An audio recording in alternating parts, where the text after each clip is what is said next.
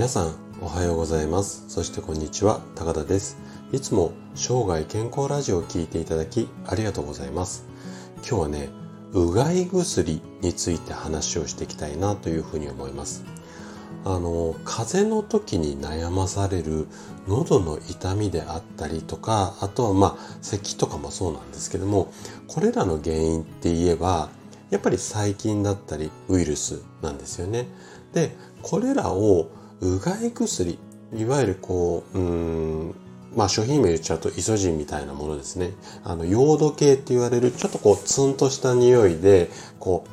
あ赤茶色っていう色でいいのかな？あのやつですね。いわゆるこのうがい薬で殺菌だったりとか消毒すると効果がありますよっ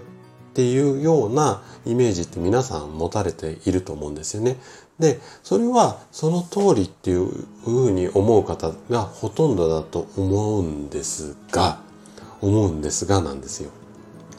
実はちょっと違った面もあるので、このあたりをね、今日ちょっとね、詳しく話をしていきたいなというふうに思います。で、今回はね、風邪予防にうがい薬は効くのか、まあこんなテーマで、うがい薬の効果を信じていますよというあなたに向けてお話をしていきたいなというふうに思います。でお伝えしたいことが2つあって前半ではうがい薬の実力とはっていうことをお話しします。で後半は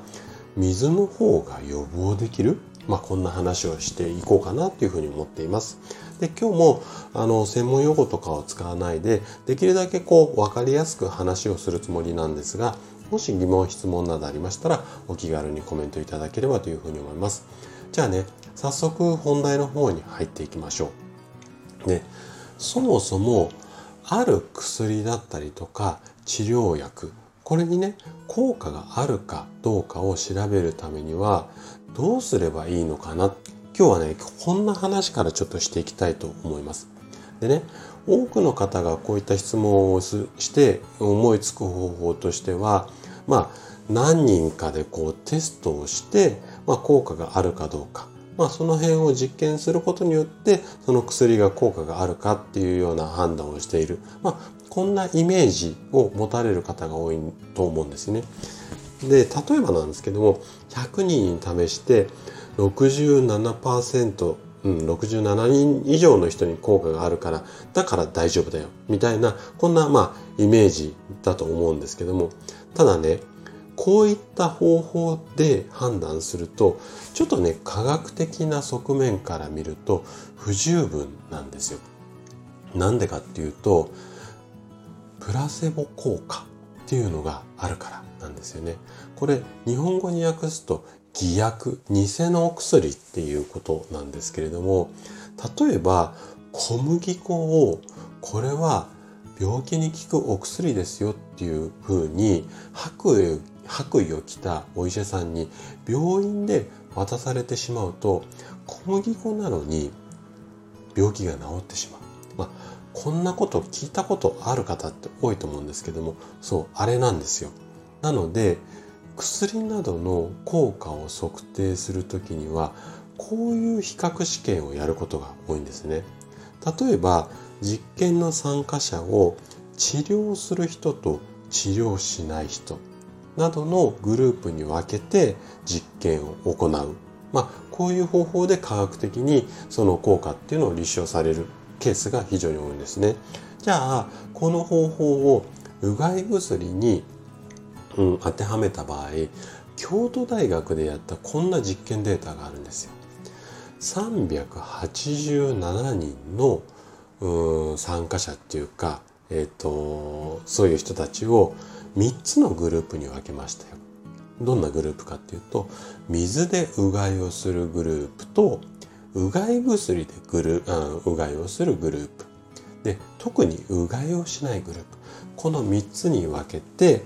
うがい自体は1日3回してもらってこれで2ヶ月間続けた場合にどのグループが一番風邪が発症するかみたいな研究データっていうのがあるんですよ。でこの結果について後半ちょっと詳しく話していきたいなというふうに思うんですけれどもで先ほどのうがい薬が効くっていうようなうん話が実証されるんであればうがい薬でうがいをするグループっていうのが一番風邪にかかりづらいはずじゃないですか。なのでちょっとこの辺も踏まえて後半ちょっと結果を詳しく話していきますね。で先ほどの結果はちょっと皆さん考えてみてもらってどれが一番なんかこう効果がありそうだったかちょっと考えてみてください。で、答え合わせをちょっとしていきたいと思うんですけども、特にうがいをしなかったグループ、100人中のうち26人が風邪になりました。じゃあ今度、水でうがいをするグループ、100人のうち17人が風邪になりました。最後、うがい薬でうがいをするグループ100人のうちここが問題ですよね。何人だと思います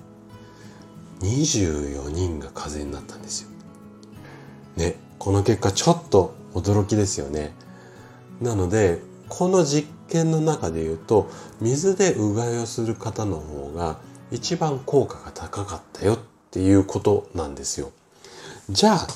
なんでこんな結果になっちゃったのかな？もしくはなんで水でうがいをした方がいいのかな？これについてちょっと考えてみたいと思うんですけども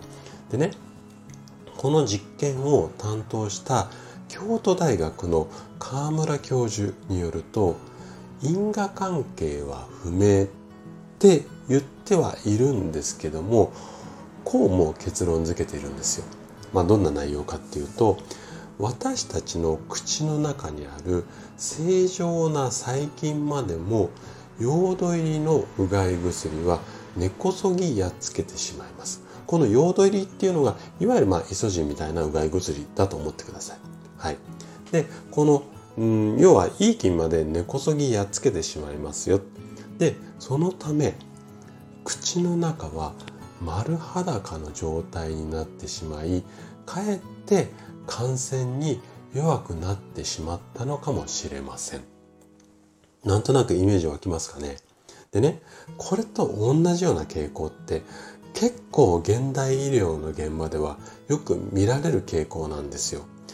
例えばなんですけども、こんな話聞いたことないですかね。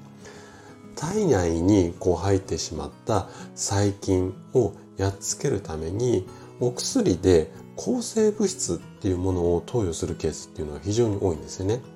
で、この抗生物質って本当にウイルスやっつけるためにはすごい効果があるあるんですけども、いいうんと悪い菌だけじゃなくていい菌までいいわゆる良い菌ですね体に良い菌まで要は根こそぎやっつけちゃうんですよ抗生物質なので抗生物質を投与し続けるとかえって免疫力だったり抵抗力が弱まるこんなケースっていうのは非常に多いんですよねなのであのこのうがい薬も上手にその辺を、えっと、見極めながら活用した方がいいんじゃないのかなっていうふうに思います。でねまあこんなメカニズムもあるので風邪の予防にはうがいは水でやってあとはなるべく疲れをためないようにとか、まあ、そんな風に覚えていただけるといいんじゃないのかなというふうに思います。はい。ということで、今回はうがい薬についてお話をさせていただきました。最後まで聞いていただいたあなたがですね、薬の良い効果と悪い効果、このあたりを正しく知ることで確実に健康に近づくことができます。人生100年時代、この長寿の時代をですね、楽しく過ごすためには健康はとっても大切になります。是非水でうがいをしながら風邪を予防し、生涯健康を目指していただけたら嬉しいです。それでは今日も素敵な一日をお過ごしください。最後まで聞いていただきありがとうございました。